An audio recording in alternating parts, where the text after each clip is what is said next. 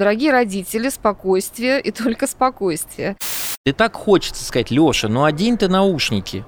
Но я этого не говорю, потому что потеряешь контроль.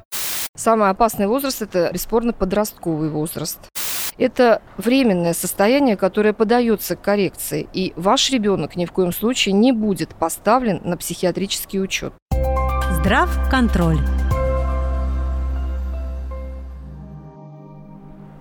Здравствуйте, дорогие друзья! Мы на подкасте про общественный контроль медицины «Здрав контроль». И у микрофона я, Евгений Мартынов. Каждую неделю мы говорим про права пациентов и делаем медицину понятнее и доступнее.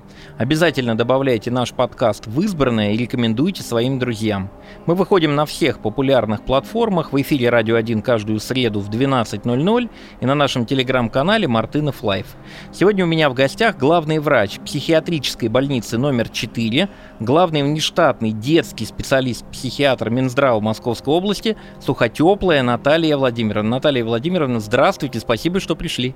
Здравствуйте. Наталья Владимировна, тут такая важная тема, очень хочется вот поговорить. Э, скоро стартует основная волна ЕГЭ и ОГЭ, а, что является первым взрослым испытанием для наших выпускников школы. Это испытание не только на знания, но также на способность собраться, побороть страх и одержать победу.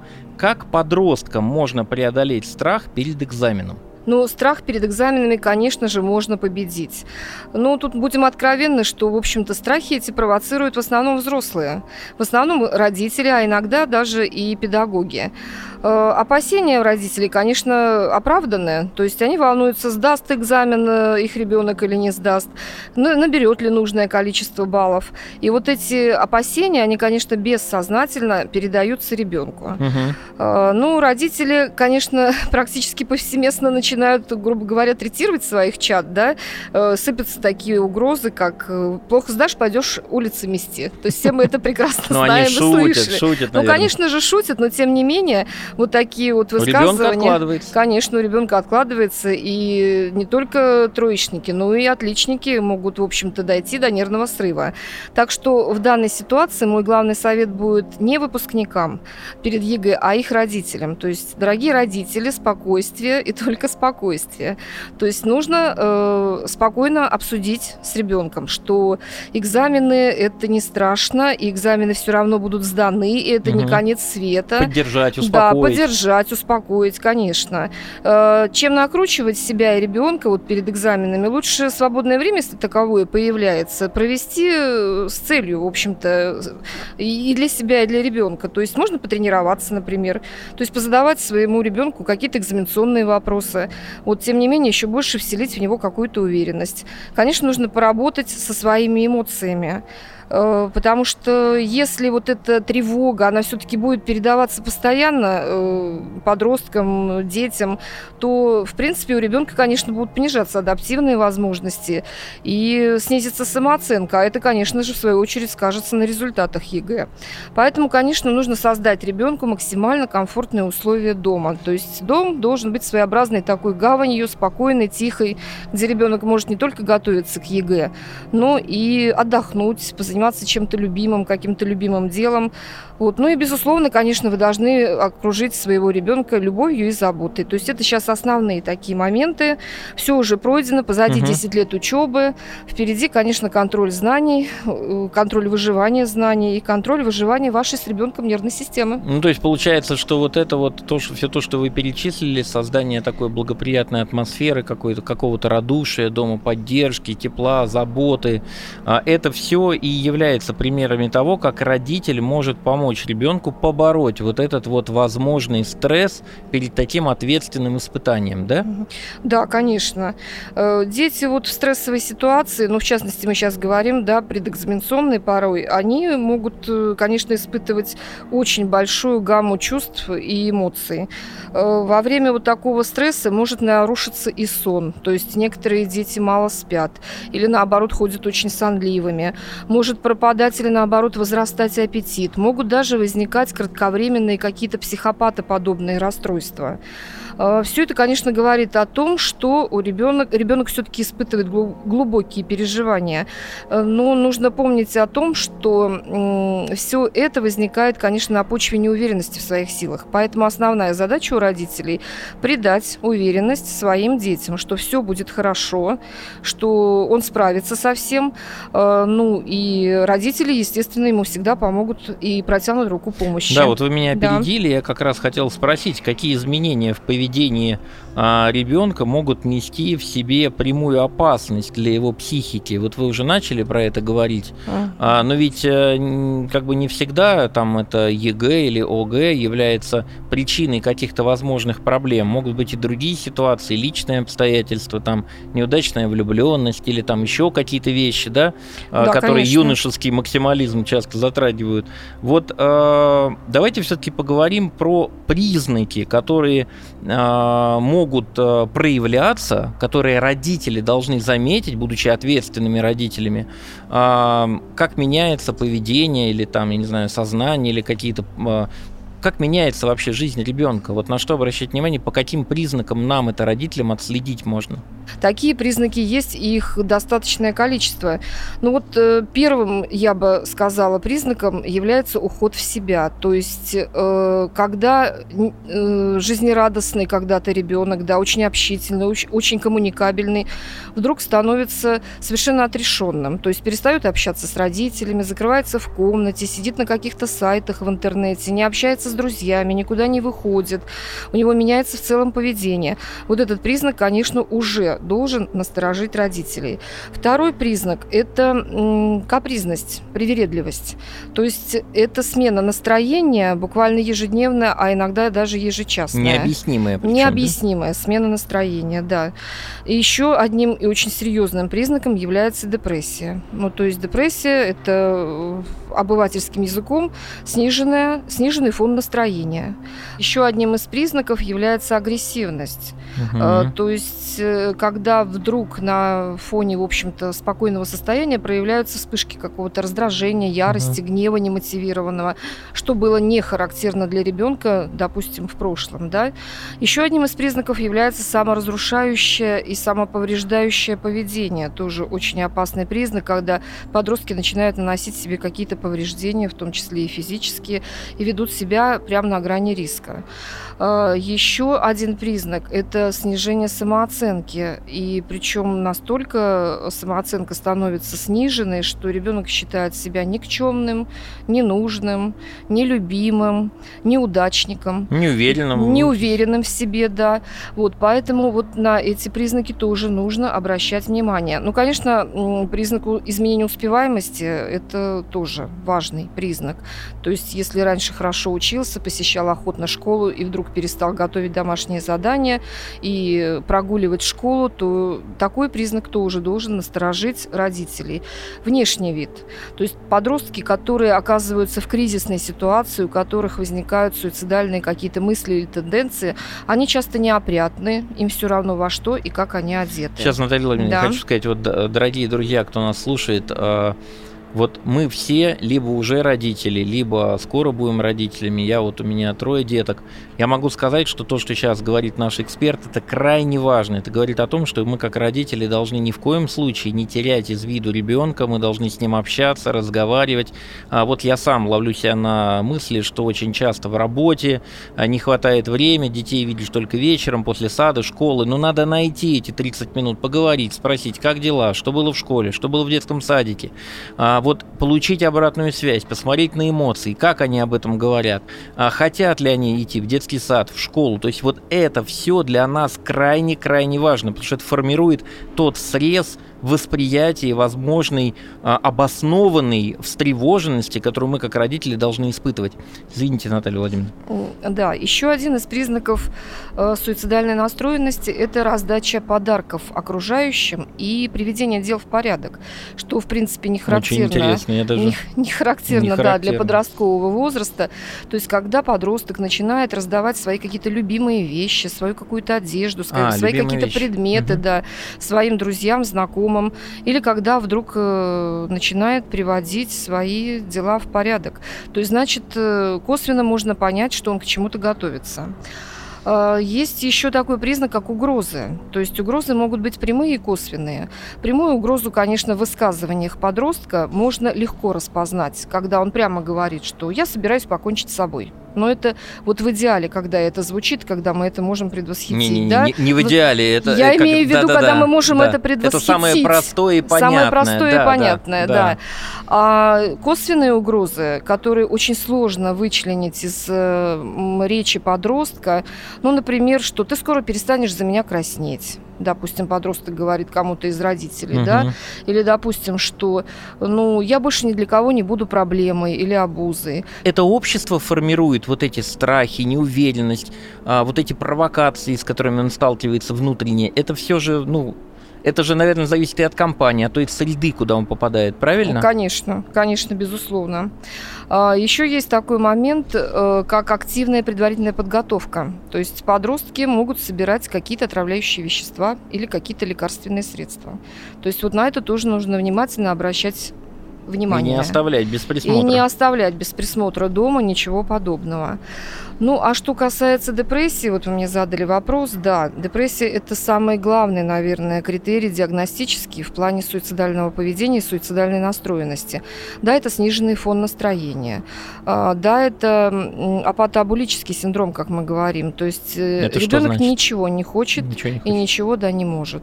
То есть он апатичный, Э, совершенно ничем не интересуется, э, действительно сниженный фон настроения, плохой аппетит, ничего не хочется делать, не хочется общаться, он закрывается, и закрывается и в прямом, и в переносном смысле, то есть э, не идет на контакт абсолютно, поэтому депрессия, вот такой депрессивный фон настроения, это, конечно, очень важный критерий, и тут бы я, конечно, бы посоветовала бы не тянуть с таким состоянием, а сразу обращаться к специалисту. По поводу специалистов, вот давайте на секундочку отвлечемся, скажите, пожалуйста, ваши коллеги, а, детские психиатры, они а, вот на примере Московской области, большого региона, у вас много соратников и сподвижников на территориях, или все-таки это а, сосредоточено вот в таких узлах, ну, как бы а, в областных центрах, там, я не знаю, в нити детства, вот на базе психиатрических больниц э, консультирования? Вы имеете в виду детских психиатров? Диспансеры, да. Детских да, психиатров. Да, да, да, да. Нет, детские психиатры есть повсюду. повсюду. То есть, да, э, это есть и стационарные врачи, детские психиатры, которые занимаются да, стационарным лечением э, деток. Это есть и детские психиатры в амбулаторной сети. Не обязательно в структуре ПНД, то, то есть угу. психоневрологических диспансеров. Они могут быть и в структуре обычной поликлиники. Вот, Это врач-врач или самозапись?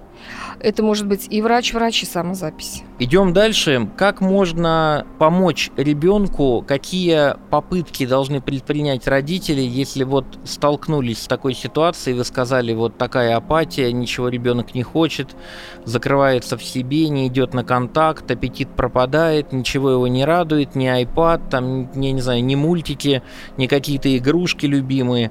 А как себя вести родителю в этой ситуации? Пытаться выйти на контакт или все-таки звонить э, и записываться к доктору? Ну, прежде всего, конечно, нужно попытаться э, разобраться в сложившейся ситуации. Проанализировать. Проанализировать. Конечно, нужно попытаться пообщаться. Если ребенок будет идти на контакт, это прекрасно. То есть общаться нужно в спокойной обстановке, чтобы вас никто не прерывал. Слушать ребенка нужно внимательно, э, несколько раз повторить э, за тем, что он вам рассказал. Это будет говорить о том, что вы действительно внимательно слушаете. Не нужно успокаивать ребенка обычными фразами. Да все пройдет, да это это не страшно, у меня тоже так было. Нет, нужно наметить конкретный план выхода из сложившейся ситуации и дать понять, что э, папа или мама всегда протянут руку помощи и всегда помогут выйти из этой трудной какой-то кризисной ситуации. Если родитель э, в процессе беседы видит, что действительно проблема серьезная, то я бы посоветовала, конечно, сразу идти к специалистам. Это могут быть и психологи, и психотерапевты, и психиатры. Здрав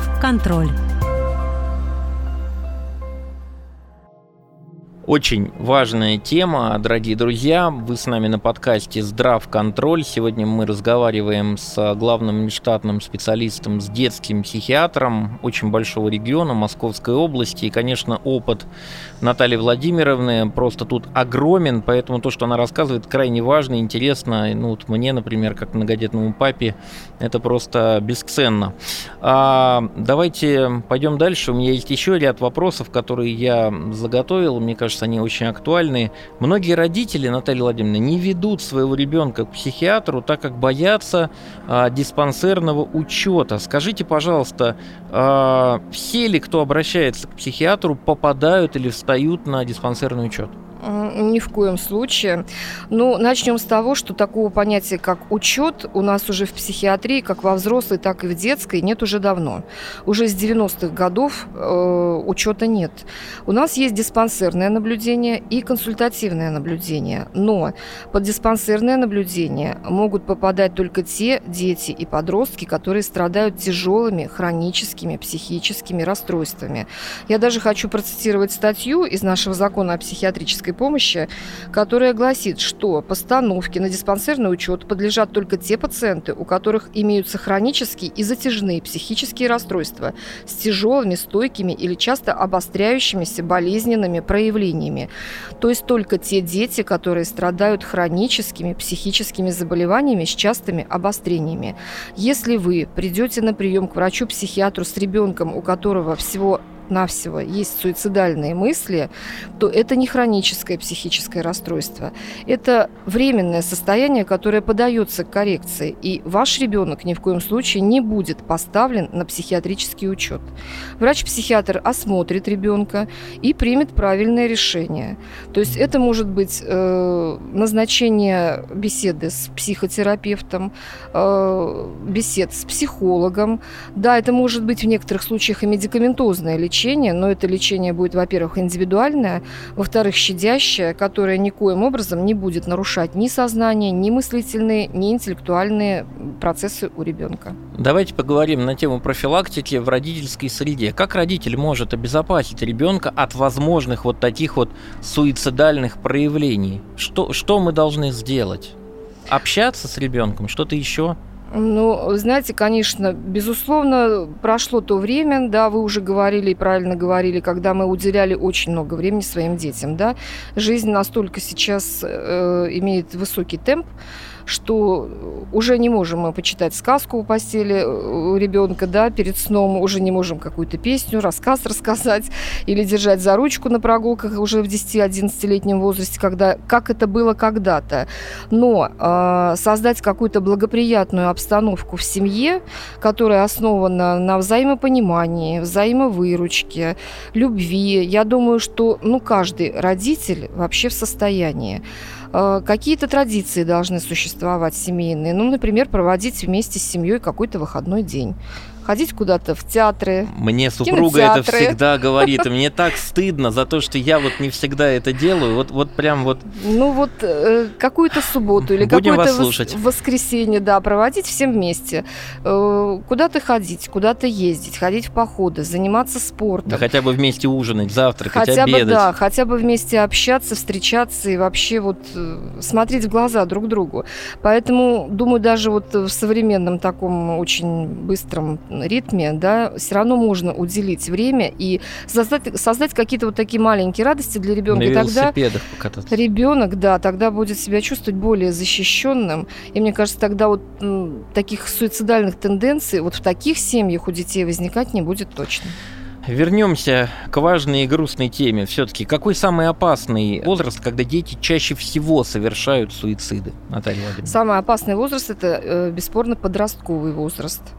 Э, это 15-17 лет.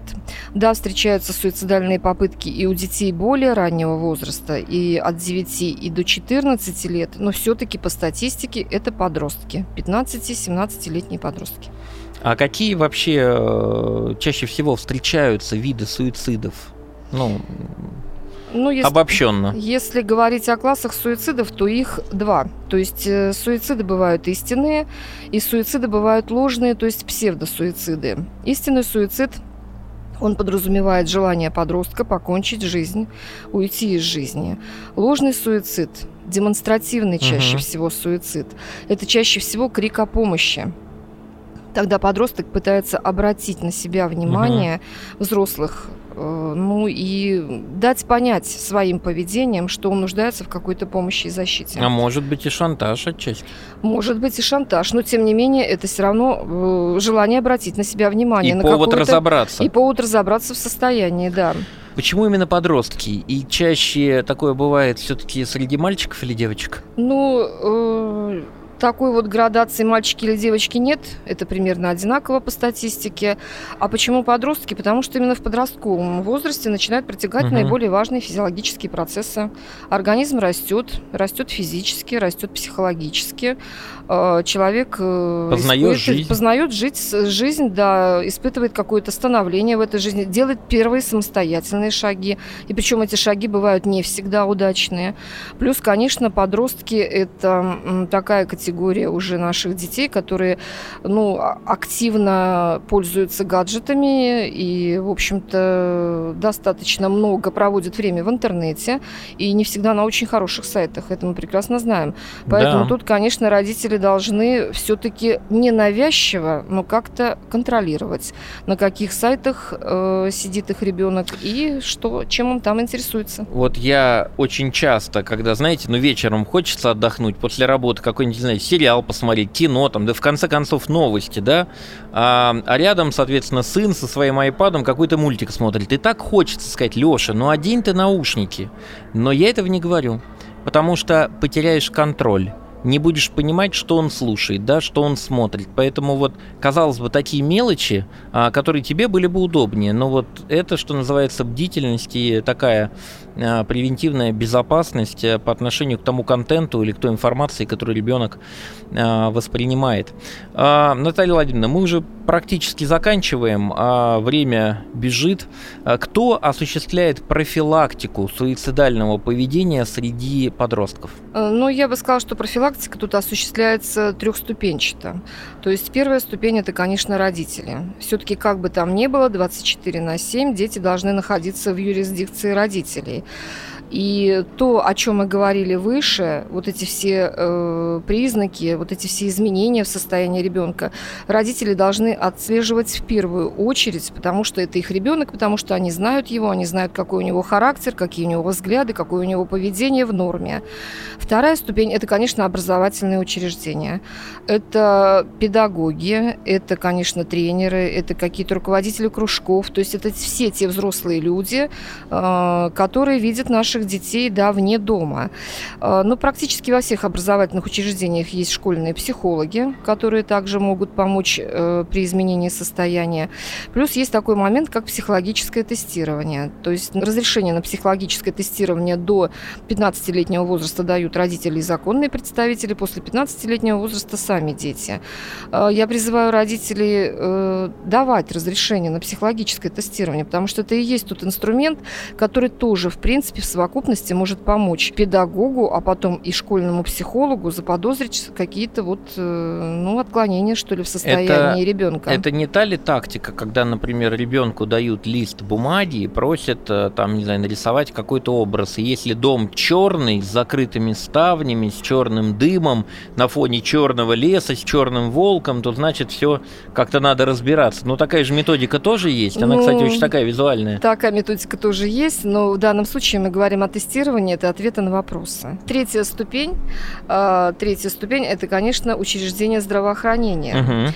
Мы, вот врачи-психиатры, и психологи, и психотерапевты, охотно выходим со своими лекциями и беседами в образовательные учреждения.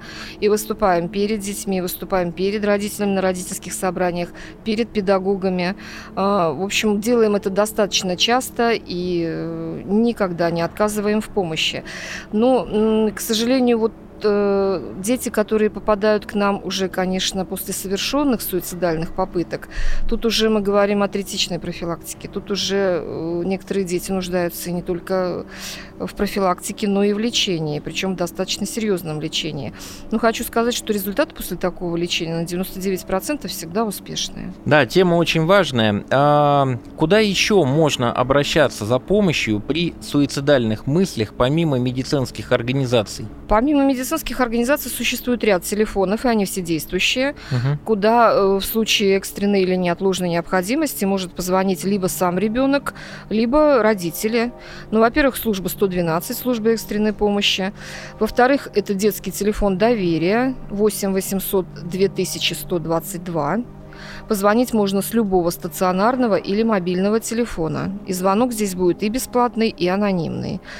В-третьих, это телефон горячей линии психологической помощи МЧС России.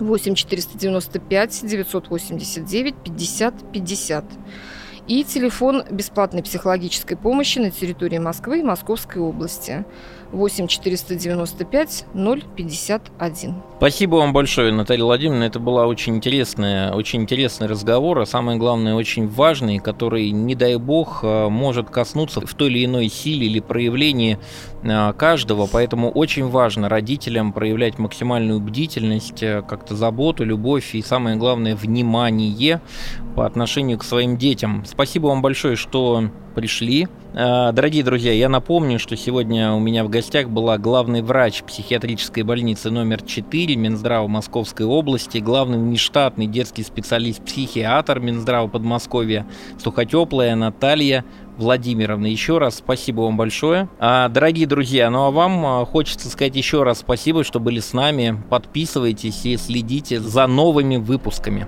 Всего доброго. Здрав контроль.